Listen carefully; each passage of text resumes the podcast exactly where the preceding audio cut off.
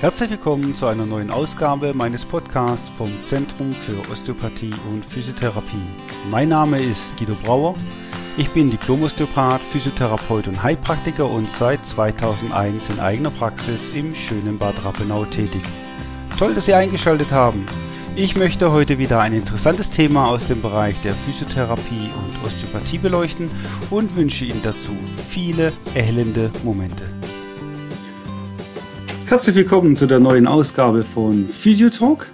Wir haben heute tatsächlich schon die 13. Folge am Start. Also kann man schon stolz drauf sein, wenn man monatlich eine Folge veröffentlicht, heißt das, dass wir jetzt schon über ein Jahr diese Sendung produzieren und ich freue mich auch immer sehr, wenn ich sehe, dass sie doch recht oft aufgerufen werden. Heute geht es um das Thema Osteopathie. Und zwar zwölf Fragen möchte ich Ihnen beantworten, die Sie vielleicht schon immer mal beantwortet haben wollten. Die erste Frage, die ich immer wieder äh, in der Praxis gestellt bekomme, ist, was ist eigentlich Osteopathie? Das ist natürlich eine Frage, da kann man kurz darauf antworten oder sehr lang darauf antworten. Ich äh, versuche mal die Kurzversion. Also Osteopathie, der Begriff äh, setzt sich aus zwei Bereichen zusammen. Einmal Osteo oder Osteon, der Knochen, und Pathos, das Leiden. Ähm, Dr. Still, der Begründer der Osteopathie, hat 1874 erstmalig öffentlich das Konzept der Osteopathie vorgestellt. Und äh, Dr. Still war ein Arzt, ein Mediziner äh, aus den Vereinigten Staaten. Also nicht wie viele denken, dass es äh, fernöstliche äh, Heilkunst ist, sondern es ist tatsächlich ähm, äh, in Amerika entwickelt worden. Die osteopathische Medizin ist eine eigenständige medizinische Disziplin oder Fachrichtung, die ihre eigene Diagnostik und Therapiesysteme hat. Und wie auch andere medizinische Fachrichtungen, wie jetzt zum Beispiel äh, der Hals-Nasen-Ohrenarzt, der Gynäkologe, der Orthopäde, der Kardiologe, sieht sich der Osteopath oder die osteopathische Medizin auch als Teil des Ganzen. Ein gut ausgebildeter Osteopath muss einfach seine Grenzen kennen und muss wissen, wann er einen Patienten behandeln kann und wann es besser ist, wenn er einen Patienten zu einem anderen Facharzt, also zu einer anderen Fachrichtung schickt. Die Osteopathen behandeln grundsätzlich äh, rein mit den Händen, also es ist eine medikamentenlose Medizin. Und wir als Osteopathen versuchen Funktionsstörungen im Körper zu erkennen und zu therapieren. Der Grundgedanke ist einfach, dass der Bewegungsapparat, also Muskel, Sehnen, Bänder, ähm, Knochen, die zählen alle zum Bewegungsapparat, aber auch der Schädel, also der Kopf, Rückenmark, Nervensystem, aber auch das Hormonsystem sowie die inneren Organe als Systeme zusammenhängen. Also der Körper ist eine Einheit und funktioniert auch als diese Einheit. Ja? Ähm, viele Systeme sind durch feine Gewebenetze, den sogenannten Faszien oder Bindegewebe, äh, verbunden. Und wir behandeln in der Osteopathie eigentlich die Aufhängesysteme der einzelnen Strukturen. Also wir haben äh, funktionelle Tätigkeit, arbeiten nicht an strukturellen Schäden. Wenn jemand eine Leberzirrhose hat, ist ein Strukturschaden der, des Organs Leber, kann ein Osteopath äh, nicht mehr äh, die Leber wieder gesund machen. Ja, aber man kann das Aufhängesystem, was mit Sicherheit auch gestört ist, dann behandeln. Ja, also wenn ein Osteopath sagt, äh, so lapidar, das passiert häufiger mal in der Praxis, oh, Sie haben da ein Leberproblem, muss man ein bisschen aufpassen, dass man das nicht zu allgemein hält, weil wir hatten auch schon äh, Berichte von Patienten, die gesagt haben, ja, mein Osteopath in einer anderen Praxis hat gesagt, äh, ich habe ein Leberproblem und ich bin dann zu meinem ähm, Internisten gegangen und äh, habe ihm gesagt, ich hätte ein Leberproblem dann haben wir alle Leberwerte im Labor genommen und die Leber hat tadellos funktioniert. Das ist so ein ganz typisches Missverständnis. Nicht die Funktion der Leber an sich ist gestört, sondern das Aufhängesystem der Leber, die dann über verschiedene Systeme Störungen vielleicht in der Wirbelsäule macht, vielleicht Kopfschmerzen auslöst, also zig verschiedene andere Probleme macht, wobei aber die Leber an sich gut funktioniert. Dann kommt natürlich oftmals die nächste Frage, ja, mit welchen Beschwerden soll ich eigentlich zum Osteopathen gehen? Oft glaubt man ja, dass die Osteopathie, weil der Name Osteum Knochen ja schon in dem äh, Begriff drin ist, nur Knochenprobleme behandelt. Also Knochen- und Gelenkprobleme, ähnlich wie in der Physiotherapie. Aber das Indikationsgebiet geht eigentlich deutlich weiter. Ich will ein paar aufzählen, um zu sehen, ob sie sich da vielleicht wiederfinden in dem einen oder anderen und um aufzuzeigen, dass es eben bei weitem nicht nur Störungen im Bewegungsapparat sind. Sie können zum Osteopathen gehen, zum Beispiel, wenn Sie chronische Kopfschmerzen haben, ähm, wenn Sie Verdauungsstörungen haben, natürlich auch beim Hexenschuss. Also wenn äh, der Ischiasnerv äh, zwickt und zwackt und Sie haben Rückenschmerzen, bei allen Muskel- und Gelenkbeschwerden, aber auch wieder bei Blaseninkontinenzen, sprich Sie äh, haben vielleicht eine Stressinkontinenz und verlieren äh, Wasser, Urin beim Husten, Pressen, Niesen, Springen, Joggen, Laufen. Ja, das ist so eine ganze Stressinkontinenz, die kann man gut behandeln aber auch Magenschmerzen. Sie haben häufiger Magenschmerzen. Es ist schulmedizinisch abgeklärt worden. Der Magen, ja, hat nichts, ist vielleicht ein Reizmagen. Ähm, und ähm, auch das kann osteopathisch behandelt werden. Schlafstörungen ähm, können behandelt werden im Bereich der äh, Säuglingstherapie, die drei Monatskoliken, motorische Entwicklungsverzögerung, aber auch Saug- und Schluckstörungen äh, sind typische Indikationsfelder für die Osteopathie, genauso wie bei Neugeborenen Schädelasymmetrien. Die Liste ist jetzt mit Sicherheit nicht vollständig, nicht komplett, aber zeigt auf, wir können viele internistische Probleme auch behandeln und ähm, es bezieht sich nicht nur rein auf die Knochen. Dann fragen sich viele auch, wie verläuft eigentlich so eine osteopathische Behandlung? Wie muss ich mir das vorstellen? Nun, dadurch, dass es eine ganzheitliche Therapie ist, muss man erstmal sagen, ähm, man braucht etwas mehr Zeit, wie man es gewohnt ist von der klassischen schulmedizinischen Untersuchung. So eine osteopathische Untersuchung geht erstmal so 50 Minuten, sage ich mal ja, äh, in dem Dreh. Dreiviertel Stunde bis Stunde kann man mit einrechnen. Und zwar die Osteopathen erheben dann erstmal eine ausführliche Anamnese, heißt die Krankengeschichte, um die Beschwerden des Patienten einordnen zu können. Ja, da werden also die verschiedensten Sachen abgefragt. Seit wann haben Sie die Beschwerden? Wo sind die Beschwerden? Wie sind die das erste Mal aufgetreten? Es werden aber auch oftmals Fragen gestellt. Ähm, zur Geburt gab es Geburtstraumata was viele nicht genau äh, benennen können erstmal, aber vielleicht wissen Sie es ja. Nehmen Sie Medikamente, was für Vorerkrankungen äh, gibt es? Gibt es Operationen? Gab es Stürze, Unfälle? Ähm, gibt es internistische, gynäkologische Probleme? Ähm, ob Sie mit den Zähnen knirschen? Also ein ganz umfangreiches äh, anamnestisches System wird aufgebaut, damit sich der Osteopath überhaupt mal ein Bild machen kann, weil er sie ja in der Regel noch nie gesehen hat, ähm, um zu sehen, was los ist. Nach der Anamnese, also nach der Krankengeschichteerhebung, erfolgt eigentlich immer eine Inspektion. Das hört sich jetzt so ein bisschen an wie beim Auto, aber Inspektion ist ja einfach nur ein Anschauen. Das heißt, man äh, stellt den Patienten mal hin und schaut mal, gibt es irgendwelche Verschiebungen, gibt es irgendwelche Achsabweichungen, Verdrehungen im Körper, was dem Patienten oftmals gar nicht mehr so auffällt.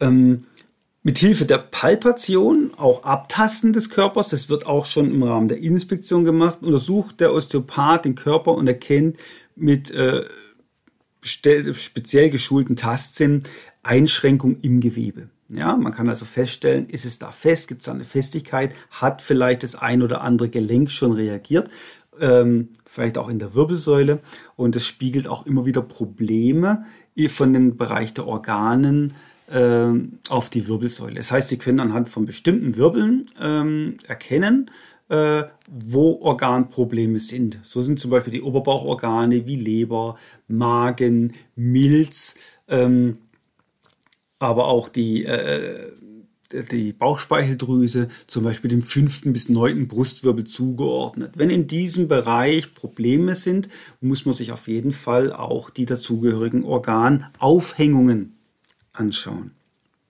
Ja, also wir gucken nicht nur einzelne Körperregionen an, ja, wie man es als kennt. Sie gehen irgendwo hin und sagen, Sie haben Schulterschmerzen, dann wird die Schulter angeguckt, geröntgt, geprüft. Nein, wir gucken uns immer das gesamte System an, den gesamten Körper. Je nach Symptomatik und Ursache der Beschwerden behandelt der Osteopath grundsätzlich drei Bereiche, die einen wichtigen Einfluss auf den Organismus haben. Das ist einmal der Bewegungsapparat, das nennt man in der Osteopathie das parietale System oder die parietale Osteopathie. Ähm, da wird das gesamte Skelettsystem unter Betrachtung der funktionellen äh, Zusammenhänge und, ähm, angeschaut. Dann gibt es aber noch die viszerale Osteopathie, das ist das äh, System der Behandlung der inneren Organe. Hier ähm, werden im Organbereich die Wechselwirkungen zum nervalen Steuerungssystem angeschaut. Wie gesagt, es kann sein, dass Aufhängungen gestört sind. Das wird über Nervensysteme auf entsprechende Wirbel wieder transportiert, was dann eine Einschränkung macht in der Wirbelsäule. Ja? Aber auch Organstörungen ähm, mit Festigkeiten im Bindegewebe können Zirkulationsstörungen machen. Das heißt, sie haben Kniebeschwerden ähm, und haben vielleicht im äh, Bereich vom Unterbauchbecken starke äh, äh, Verklebung im Bindegewebe, so dass das venöse System nicht mehr gut zirkulieren kann. Wenn das venöse System das Blut nicht wegbekommt von den Beinen hoch Richtung Herz wieder, es ist ja ein Kreislaufsystem, es wird immer im Kreis gepumpt, über die äh, Lunge mit Sauerstoff angereichert und dann wieder ins, in die Peripherie gepumpt über das Herz. Ähm, wenn das etwas eingeschränkt ist, kann im Mikrozirkulationsbereich äh, Stoffe nicht mehr ankommen, die über das Arteriensystem Entzündungshemmung oder Geweberegeneration machen. Das heißt, der Osteopath muss sich die Aufhängung im Organbereich anschauen, um sicherzustellen, dass auch die Flüssigkeitszirkulationen gut laufen, damit die körpereigenen Heilungsprozesse auch stattfinden können. Dann gibt es noch den kraniosakralen Bereich, kraniosakrales System. Die Behandlung hier im kraniosakralen System äh, gehen von Schädel bis Kreuzbein und haben eine grundlegende Beziehung zum Körper. Die osteopathische Behandlung dauert dann in der Regel nach der Untersuchung auch 25 bis 50 Minuten. Jede neue Therapiesitzung wird dann individuell auf die Störung des Patienten abgestimmt, ähm, weil es ja sein kann, dass vielleicht ein Teil schon besser ist, ähm, ein Teil, was vorher im Hintergrund war, ähm, kommt vielleicht in den Vordergrund. Ja? Stellen Sie sich vor, Sie haben ganz starke Schulterschmerzen und ein bisschen Ellenbogenschmerzen, das fällt Ihnen gar nicht auf. Jetzt sind die Schulterschmerzen weg. Jetzt merken Sie, ups, ich habe ja Ellenbogenschmerzen ja, dann kommt quasi der Ellenbogenschmerz jetzt in den Vordergrund. Ja, und der Schulterschmerz tritt in den Hintergrund. Und so kann es sein, dass verschiedene Problematiken sich überdecken, überlappen und ähm, dann hier Probleme auslösen können, die dann wieder geschichtet auftreten.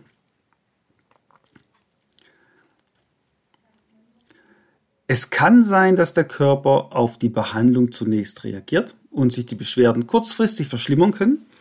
Ähm, wir nennen das oder bezeichnen das als Anpassungsschmerz. Wie muss ich mir das jetzt vorstellen? Der Körper versucht eigentlich immer ein Spannungsgleichgewicht, eine Spannungsmitte aufrechtzuerhalten. Ähm, zu dem Spannungsausgleich kommen jetzt Anpassungsspannungen hinzu, wenn Beschwerden kompensiert werden müssen. Das heißt, Sie haben vielleicht mal einen kleinen Unfall gehabt, sind mit dem Fuß umgeknickt. Ja, das Fußgelenk muss jetzt geschützt werden, die Muskulatur ändert die Spannung, die Bindegewebe ändert die Spannung so, dass der Fuß wieder so eingestellt wird, dass er so gut wie nicht schmerzt. eine Sache kann der Körper immer sehr gut kompensieren. Jetzt haben Sie vielleicht noch äh, ein Magenproblem und ähm, Sie haben mehr Spannung in der Magenregion. Jetzt wird der Körper auch hier wieder die Anpassung vornehmen, dass Sie quasi durch vielleicht eine leichte Rotation, leichte Drehung im Oberkörper nach links den Magenbereich von der Aufhängung her entspannen können. Ja? Wenn der Osteopath jetzt diese Spannungsänderung hervornimmt, also die Spannung löst, hat man erstmal ein Spannungsungleichgewicht geschaffen. Ja, der Körper versucht dann in den nächsten Tagen wieder mit der neu errungenen Freiheit einen neuen Spannungsausgleich herzustellen. Und je nachdem, wie stark die Spannungen waren, kann die Reaktion mal mehr oder weniger stark auftreten. Das heißt, manche Patienten sagen, wow, ich hatte ein bis zwei Tage schon heftig Schmerzen, aber dann ist es viel, viel besser geworden. Die Schmerzen sind viel, viel besser oder sogar fast weg. Ja? Andere wiederum spüren gar nichts und sagen, nee, also es ist noch äh, jetzt so wie nach der Untersuchung, ähm, dann fängt man natürlich an mit der, mit der Behandlung. Aber so muss man sich das vorstellen, dass nach ein bis zwei Tagen eigentlich diese Anpassungsschmerzen weg sind, dass es normal ist, dass sie auftreten können, aber eben nicht auftreten müssen und dass der Körper immer versucht, seine Balance zurückzufinden.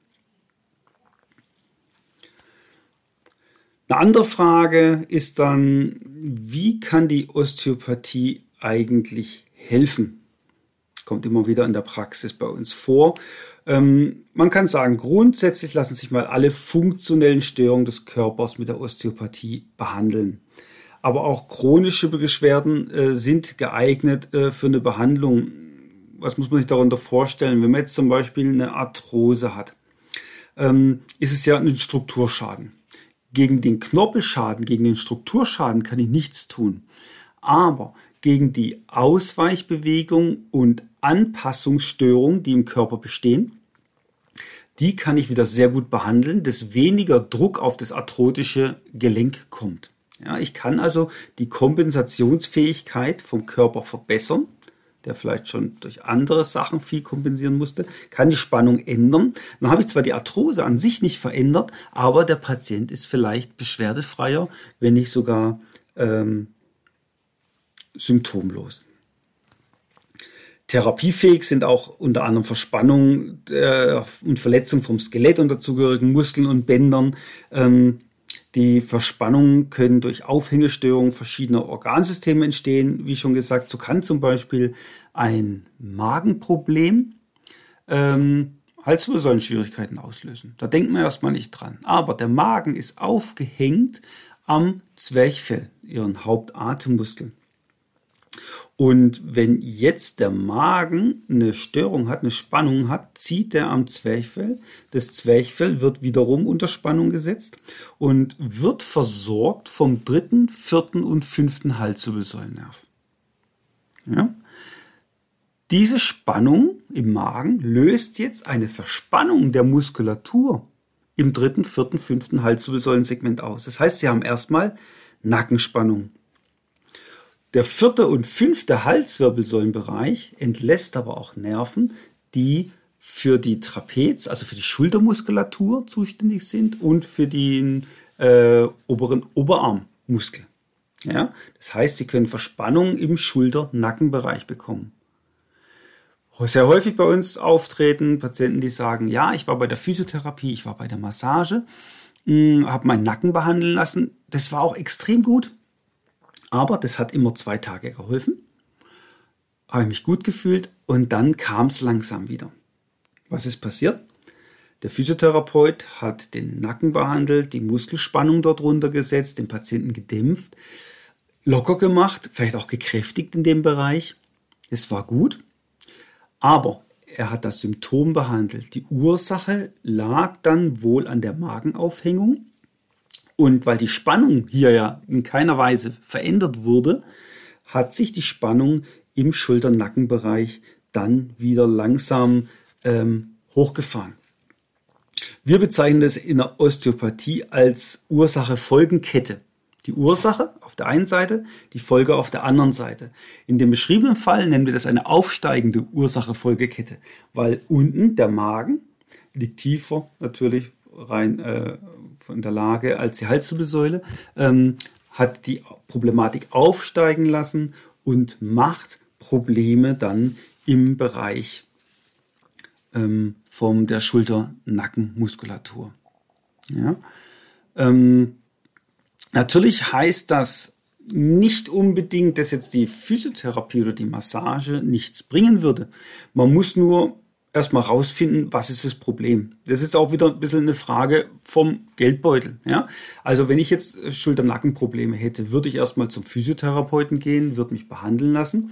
Ähm, weil das ist meistens Kassenleistung in aller Regel. Ähm, die Physiotherapeuten sind gut ausgebildet, die können gucken, ob Funktionsstörungen lokal in der Halswirbelsäule sind, die können ihnen tolle Übungen zeigen, können es mit Massagen auch lockern. Wenn das Problem aber immer wieder zurückkommt, wie gerade beschrieben, dann würde ich mal den Weg zum Osteopathen suchen, ähm, was dann meistens, zumindest im Krankenkassenbereich ist, im gesetzlichen Krankenkassenbereich, eine Selbstzahlerleistung ist und würde mich da dann untersuchen und behandeln lassen. Wenn es finanzielle jetzt keine Rolle spielt, können Sie natürlich auch gleich zum Osteopathen gehen, der Sie dann untersuchen kann und können den Weg rumdrehen. Ein Osteopath, der auch in einer physiotherapeutischen Praxis arbeitet, kann Ihnen dann zum Beispiel auch sagen, okay, ähm, es ist ein lokales Problem und da würde Physiotherapie reichen und schickt sie wieder zu ihrem Orthopäden oder Hausarzt, der ihnen dann ein Rezept verschreibt über Physiotherapie oder Massage. Und wenn es eben was für die osteopathische Medizin ist, kann er das dann gleich weiter behandeln. Eine Frage ist auch immer, kann die Osteopathie auch schaden? Ähm, da muss man sagen, natürlich kann die Osteopathie auch schaden, wenn sie nicht sachgemäß durchgeführt wird. Der Osteopath ist aber eigentlich so ausgebildet, dass er Erkrankungen erkennt die nicht in den osteopathischen Bereich gehören und den Patienten zum Hausarzt oder entsprechenden Facharzt schickt. Wie am Anfang schon gesagt, wir müssen als, uns als Teil des Ganzes sehen. Wir sind eine eigenständige medizinische Disziplin in der Osteopathie und wir müssen aber auch wissen, okay, hier ist vielleicht ein Röntgenbild ähm, angezeigt, ich muss den Patienten jetzt zum Radiologen schicken. Ja? Oder ähm, das sieht mir stark nach einer Gallenproblematik aus. Ähm, und äh, ich schicke dann den Patienten zum Internisten oder zum Gastroenterologen weiter, weil Gallensteine ähm, kann ich nicht behandeln, muss medikamentös behandelt werden. Ja? Aber auch äh, so Sachen wie äh, Thrombosen erkennen wir eigentlich äh, relativ äh, regelmäßig, kommt Gott sei Dank sehr selten vor, aber erkennen wir relativ regelmäßig und äh, schicken die Leute weg. Und lieber schicke ich mal die Leute im Zweifel zu früh weg, als was zu behandeln, was nicht in meine Hand gehört. Also äh, nochmal, um es deutlich zu sagen, wenn die Osteopathie gut ausgeführt wird von einem gut ausgebildeten Osteopathen, hat er seine Sicherheitstests im Kopf und weiß, wann er sie weiterschicken muss. Die nächste Frage, die ich immer wieder mal gestellt bekomme, ist, wie lange dauert es eigentlich, bis eine osteopathische ähm, Behandlung wirkt? Gut, die Erfahrung hat gezeigt, dass schon nach der ersten Behandlung, eigentlich bei dem ersten Befund, schon äh, eine Besserung der Beschwerden zu erkennen sein kann. Ja, muss nicht, kann aber. Ähm, wir haben häufiger mal Patienten, die sagen, oh, nach der letzten Behandlung war das viel, viel, viel besser. Ähm, wir haben aber eigentlich nur untersucht, aber ähm, die Grifftechniken, um rauszufinden, ob irgendwas gestört ist, ähneln den Behandlungstechniken. Das heißt, man macht schon so eine kleine Probebehandlung und wenn der Patient sehr gut darauf reagiert, kann es durchaus sein, dass er tatsächlich schon eine deutliche Beschwerdebesserung nach der ersten Behandlung erfährt. Aber jetzt muss man ein bisschen die Kirche im Dorf lassen. Stellen Sie sich mal vor, es kommt ein Patient mit Schulterschmerzen Lendenwirbelsäulenproblemen, Abnutzung der Halswirbelsäule und vielleicht noch anderen internistischen Problemen ist schon mehrfach operiert worden und er hat die Beschwerden bereits seit zehn Jahren. Daneben kommt ein Patient, der seit drei Wochen Hüftschmerzen hat und sonst noch nie krank war und noch nie eine andere Operation hatte. Dann ist davon auszugehen, dass der Patient, der erst seit drei Wochen die Probleme hat, sehr wahrscheinlich weniger äh, Therapiesitzung braucht, als der Patient, der vier, fünf äh, Erkrankungen hat, ähm, die zum Teil schon seit zehn Jahren bestehen. Dann braucht es einfach länger. Also es ist auch ganz klar, man will so schnell wie möglich seine Beschwerden losbekommen. Und in der Osteopathie haben wir leider so ein bisschen den Nachteil, dass die Patienten sehr spät kommen, weil sie erst alle anderen Sachen ausprobiert haben, schon ganz viel gemacht haben. Und äh, dann haben sie gehört, ah, der Osteopath, der kann mir helfen. Jetzt hat man oftmals die Vorstellung, ein, zwei Behandlungen, alles ist gut. Wie gesagt, das kann sein, wenn akute Sachen sind, aber nach zehn Jahren äh, wird es ja wahrscheinlich doch ein paar Behandlungen länger dauern. Aber auch diese Patienten mit diesen ganz vielen Erkrankungen sollten doch in den ersten Behandlungen eine Besserung der Beschwerden spüren. Wir gehen eigentlich in meiner Praxis so vor, dass wir einen Behandlung, äh, einen Untersuchungstermin vereinbaren und gleich vier Behandlungstermine ausmachen. Ändert sich nach diesen vier Behandlungsterminen nichts, muss man überprüfen, ob das osteopathische Konzept überhaupt einen Zugriff auf diese Problematiken bekommt. Ja, meistens ist es aber so, wir machen die Behandlung, dann sagen wir, okay, wir können was tun, wir haben eine Arbeitshypothese, dann machen wir die vier Behandlungen, die machen wir auch relativ frequent in den meisten Fällen.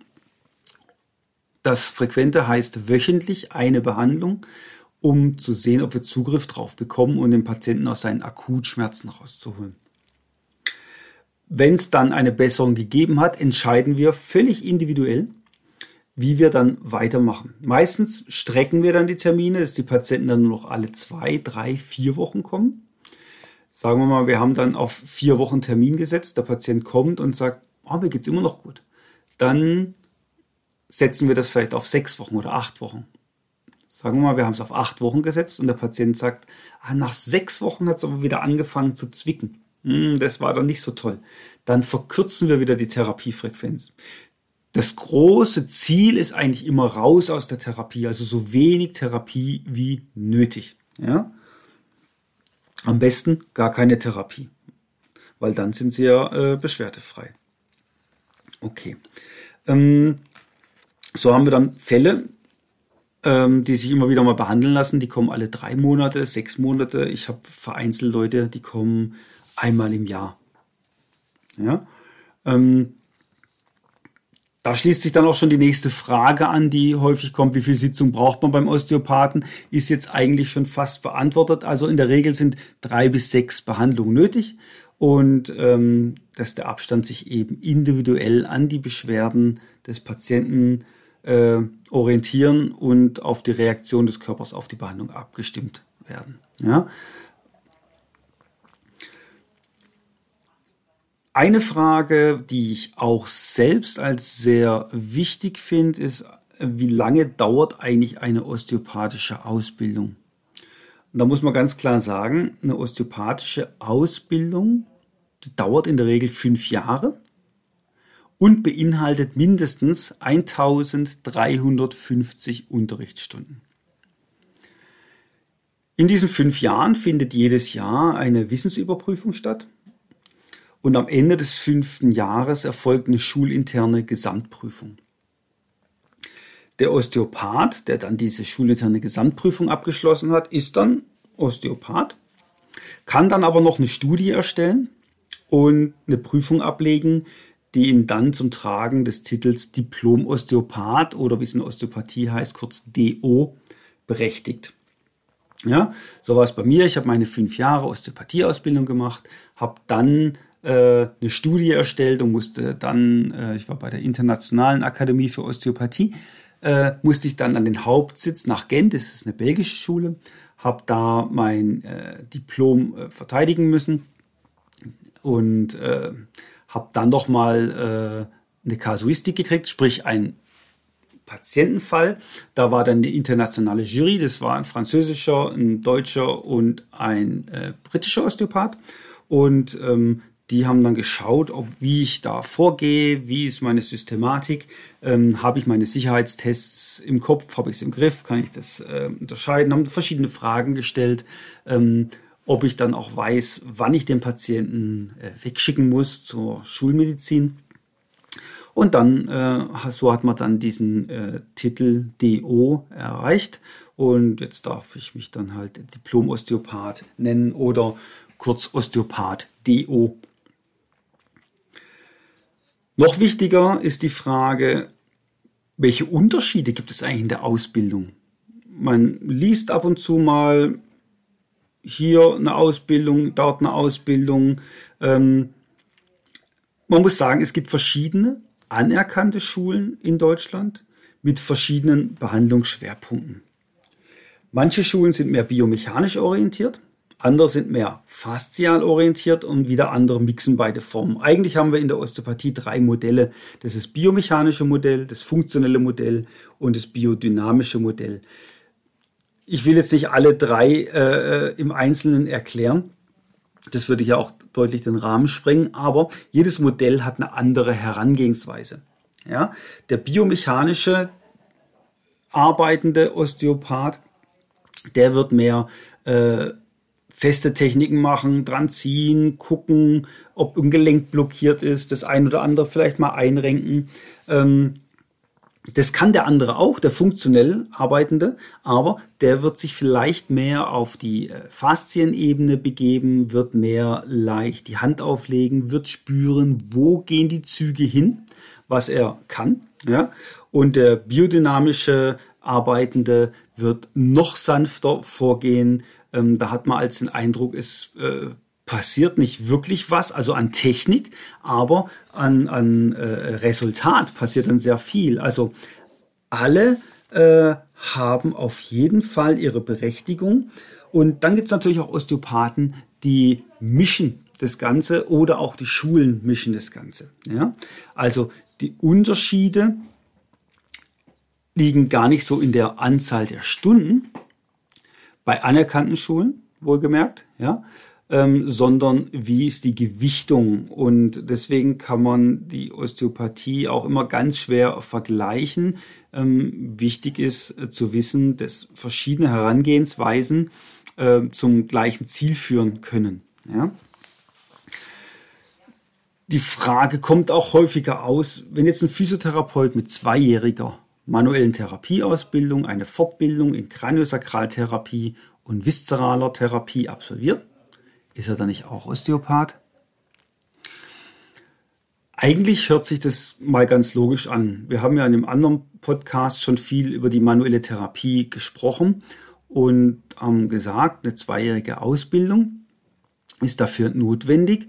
Und wenn ich jetzt noch Kranio- und viszerale Therapie nehme, habe ich doch eigentlich alle drei Systeme drin. Wenn ich mir jetzt aber mal die Stundenzahl angucke, wie ich gerade vorhin gesagt habe, dass der Osteopath 1350 Stunden Minimum braucht, und ich schaue mir an, die manuelle Therapie bis zur Prüfungszulassung vor den gesetzlichen Krankenkassen sind 260 Stunden. Ich habe jetzt einfach mal ähm, das medizinische Fortbildungszentrum in Ludwigsburg mir rausgesucht, das hier bei uns in der Nähe ist, wo viele meine Physiotherapeuten die Ausbildung machen. Ähm, die geben das mit 260 Stunden an. Dann äh, viszerale Therapie, also die Organosteopathie, äh, auch gemerkt. Da steht viszerale Therapie in diesen Sachen, nicht viszerale Osteopathie. Ja, das sind 200 Stunden. Das sind vier Teile, a 50 Stunden. Das war jetzt zum Beispiel ein Fortbildungszentrum in Kiel, der das so angegeben hat. Und ähm, wenn man jetzt noch äh, kraniosakrale Therapie dazu nimmt, zum Beispiel am Abledger-Institut habe ich mal nachgeguckt, das sind 288 Stunden, wenn alle sechs Teile, also das sind sechs Kursteile absolviert wurden. Oft haben auch, wenn man mal genau hinguckt, in der Therapie äh, die Therapeuten nur zwei oder drei Kursteile und es langt denen dann und das sind wir bei drei Kursteilen 144 Stunden dann nur. Aber wir gehen mal davon aus, dass ein ambitionierter Physiotherapeut alle Stunden, alle Kurse absolviert hat, dann hat er Gesamtstunden von 748 Stunden. Ist mit Sicherheit ein hervorragend ausgebildeter Physiotherapeut, aber kein Osteopath, weil 748 Stunden Ausbildung stehen 1350 Stunden osteopathischer Ausbildung gegenüber. Was ist jetzt der Unterschied? Die Integration der Systeme fehlt komplett und die Tiefe der Kursinhalte. Ja, ein Osteopath lernt viel detailreicher, geht viel mehr in die Tiefe als ähm, ein Kraniosakraltherapeut zum Beispiel. Und ich maße mir an, das beurteilen zu dürfen, weil ich nach meiner Osteopathie-Ausbildung auch nochmal an ein äh, kraniales Institut gegangen bin und habe gedacht, gut, die bilden zwar Physiotherapeuten aus, aber die machen den ganzen Tag nichts anderes. Und ähm, mal gucken, was die mir noch beibringen können. Und war leider nicht so äh, glücklich, kann ich sagen, ähm, weil es war deutlich weniger, als wir in der Basisausbildung der fünf Jahre Osteopathie hatten. Ja? Also das heißt, der Unterschied, die Integration fehlt und die Tiefe des Kursinhaltes. Und um die Frage nochmal auf den Punkt zu bringen, nein, ein Physiotherapeut mit zweijähriger manuellen Therapieausbildung, viszeraler Ost äh, äh, Therapie und kraniosakraler Therapie ist nicht einem Osteopathen gleichzusetzen. Noch eine Frage, was immer wieder kommt, ist, ähm, viele Leute kommen und wollen eingerenkt werden und sagt dann, kann ein Osteopath eigentlich auch Blockaden lösen? Ähm, ganz klar ja, wobei wir zunächst den Begriff Blockade äh, weiter erörtern sollten. Ja, viele verstehen unter einer Blockade eine Gelenkblockierung, die eingerenkt werden muss. Wie in der Chiropraktik. Ja? Es gibt jetzt aber auch Gewebeblockaden. Und beides kann der Osteopath lösen. Die klassische Chirotherapie hat seine oder hat ihre Wurzeln in der Osteopathie. Der Dr. Palmer, der Begründer der Chirotherapie, war ein Schüler von Andrew Taylor Still.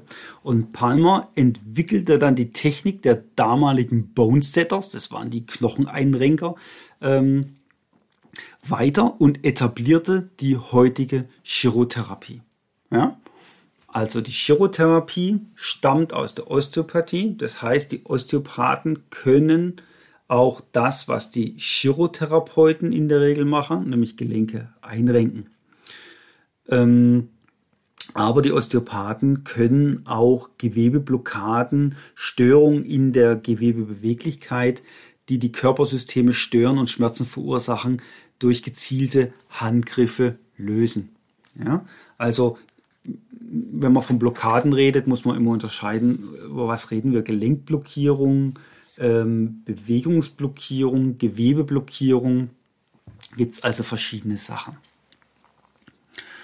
Und die finale Frage dann immer, was kommt, ähm, wie viel kostet jetzt eigentlich so eine osteopathische Behandlung? Die Kosten für eine osteopathische Behandlung, die unterscheiden sich stark und liegen in der Regel zwischen 60 und 150 Euro. Momentan Stand 2021. Ja.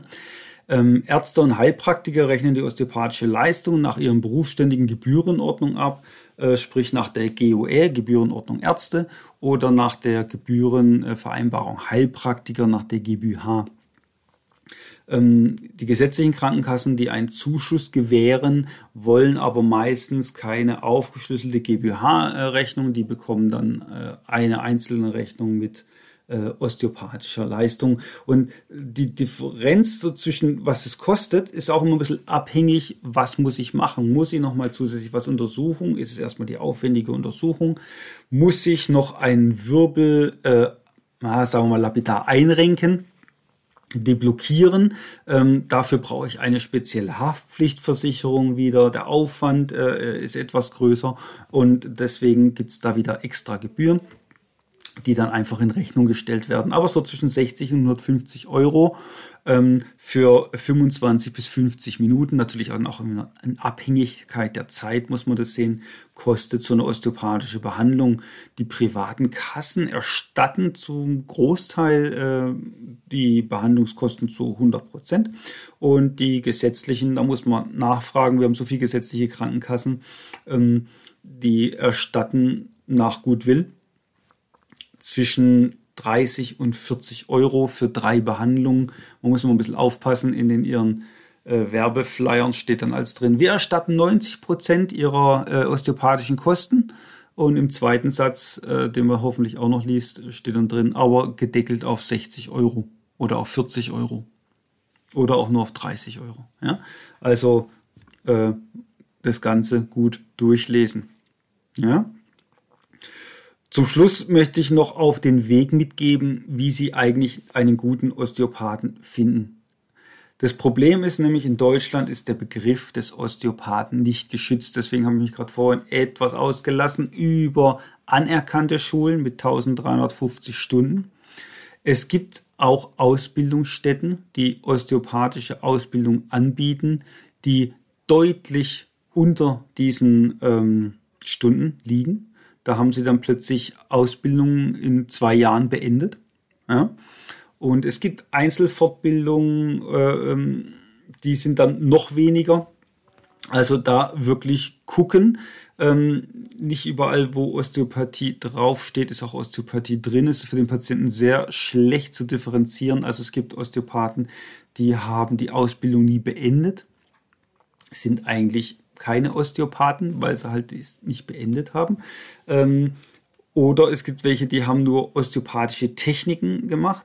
Und jetzt steht dann auf der Visitenkarte vielleicht osteopathische Techniken oder äh, Osteopathie, aber nirgends steht, dass es ein Osteopath ist. Ja?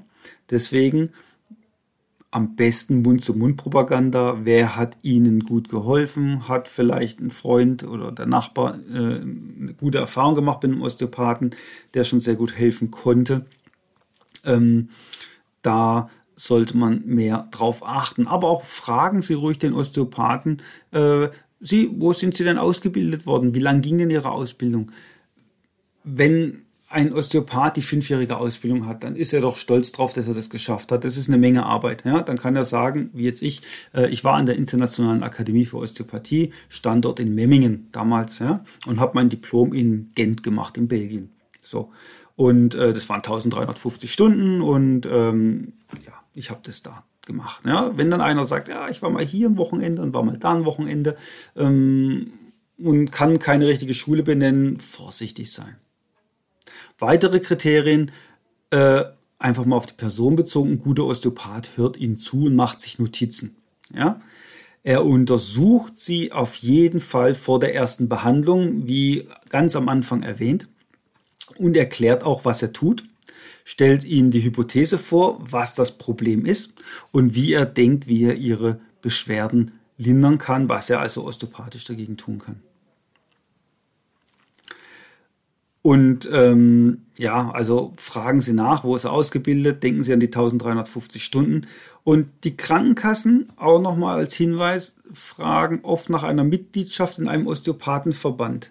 Ja, und ähm, jetzt muss man aber wissen, Osteopathie-Schüler dürfen sich ab dem dritten Ausbildungsjahr in einem Verband anmelden und registrieren lassen. Das heißt, es kann Ihnen passieren, dass Sie an einen Osteopathen geraten oder einen Osteopathie-Schüler geraten im dritten Jahr, ja, der sie dann behandelt, der aber noch gar nicht das ganze Konzept Intus hat, ja, und noch keine äh, äh, abschließende Prüfung gemacht hat. Ja. Da auch ein bisschen drauf achten. Eine Listung bei den Krankenkassen heißt nicht unbedingt, dass sie bei einem anerkannten Osteopathen gelandet sind. In den Show Notes, also in diesen äh, Hinweisen unter diesem Podcast, habe ich noch ein paar Webseiten der Verbände eingefügt. Hier finden Sie auch weiterführende Informationen zur Osteopathie. Weiter habe ich einen Link eingefügt vom Verband der Osteopathen Deutschland, der in einem dreiminütigen YouTube-Video die Osteopathie erklärt. Für jemand, der es nochmal ein bisschen mit Bildern äh, gerne hätte. Und ähm, dann gab es auf Arte eine sehr gute Dokumentation über Osteopathie, die heißt Osteopathie, Heil mit den Händen. Ähm, hat knapp eine Stunde Laufzeit und da wird sehr schön erklärt, ähm, wie die Osteopathen arbeiten, ähm, wie sie ausgebildet werden, was sie können, auch Kritik von, von ärztlicher Seite wird da äh, ein bisschen gebracht und es wird aber in Kontext äh, gebracht wieder zum ähm, osteopathischen Konzept und all das habe ich Ihnen mal einfach in die Show Notes reingepackt und ich kann Ihnen das nur ans Herz legen, vor allem diese Art-Dokumentation, die ist wirklich meines Erachtens sehr, sehr gut gemacht. Gut, ich hoffe, Sie haben jetzt einige Fragen loswerden können. Sie haben ein bisschen mehr Klarheit bekommen über die Osteopathie. Es gibt natürlich noch eine ganze, ganze, ganze Menge zu sagen. Äh, in meinen Anfängen habe ich mal einen Vortrag gehalten, was ist Osteopathie? Und das hat ein Vortragsvolumen gehabt von drei Stunden mit geschichtlichem Hintergrund. Aber das ist einfach zu viel. Ich hoffe, ich konnte Ihnen Ihre Fragen beantworten und verabschiede mich für heute wieder. Wünsche Ihnen noch eine gute Zeit und hoffe, dass Sie uns gewogen bleiben, dass Sie auch beim nächsten Podcast wieder zuschalten. Vielen Dank und auf Wiedersehen. Das war es auch schon wieder von unserer Seite. Besuchen Sie uns auch gerne unter www.brauer-osteopathie.de. Bis zum nächsten Mal.